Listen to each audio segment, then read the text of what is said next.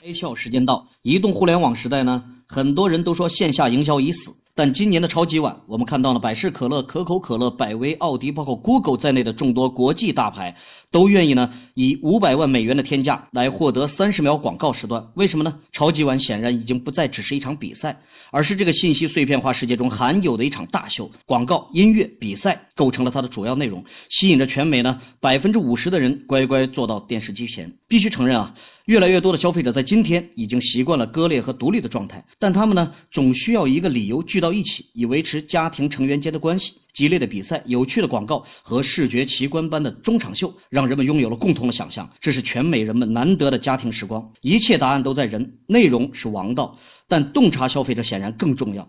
在互联网摧枯拉朽的当下，紧紧抓住家庭时光，成为超级碗依然具备巨大商业价值的生死手。今天你开窍了吗？更多节目，请扫描封面二维码，关注公众号“开窍”。和更多小伙伴一起来听故事、开脑洞。